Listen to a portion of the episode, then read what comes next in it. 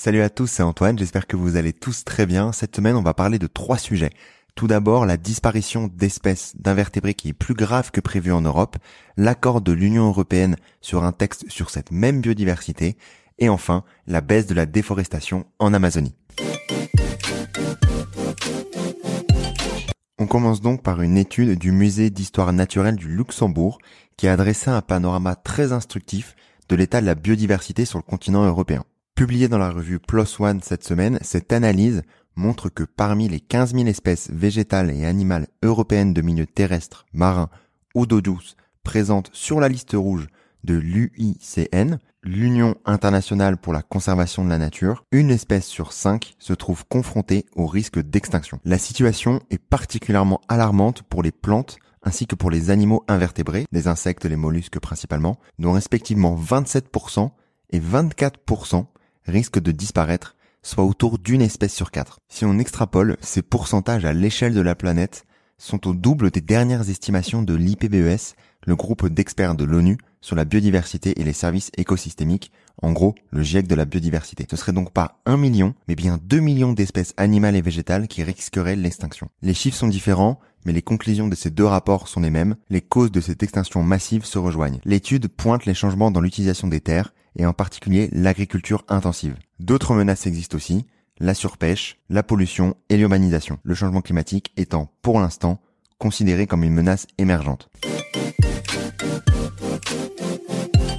On continue les news de la semaine par l'Union européenne qui parvient à un accord sur un texte de la biodiversité. Comme le dit Pascal Canfin, à la tête de la Commission sur l'environnement au Parlement européen, nous pouvons être fiers de ce résultat historique qui définit des règles ambitieuses et praticables par tous. Qu'est-ce que dit du coup ce texte? Le texte imposera aux pays membres de mettre en œuvre des mesures pour restaurer la nature sur au moins 20% des terres et des espèces marins de l'Union d'ici 2030. Le Parlement européen s'est également entendu pour restaurer 60% des surfaces d'ici à 2040 et 90% d'ici à 2050. Ce texte est très important car aujourd'hui plus de 80% des habitats naturels sont dans un état de conservation mauvais ou médiocre et jusqu'à 70% des sols sont en mauvaise santé. Protéger la nature est un indispensable. Je vous mets en lien l'épisode avec Pierre Gilbert que j'ai pu effectuer notamment sur le rôle de la nature pour réguler le climat.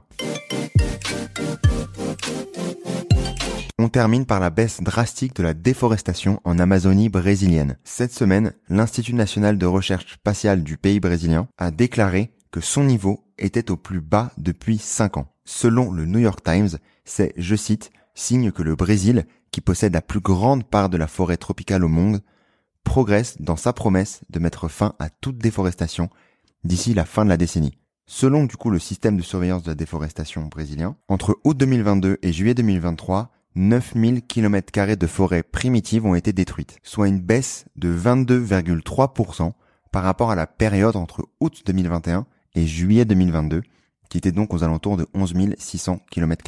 Selon le gouvernement brésilien, la réduction du déboisement entre août 2022 et juillet 2023 a permis d'éviter l'émission de 133 millions de tonnes de CO2, soit 7,5% du total émis par le pays. C'est bien sûr beaucoup trop encore, mais c'est un bon début, d'autant plus que l'Amazonie a enregistré son pire mois d'octobre depuis 15 ans, avec 22 000 départs de feu, soit une augmentation de 59% par rapport au même mois l'année dernière. Le nord et le nord-est du Brésil souffrent notamment d'une grave sécheresse qui a réduit le débit des rivières à des niveaux historiquement bas. Cette baisse donc de la déforestation est un élément primordial pour pouvoir imaginer un futur plus durable. C'est tout pour les news de la semaine, j'espère qu'elles vous ont plu.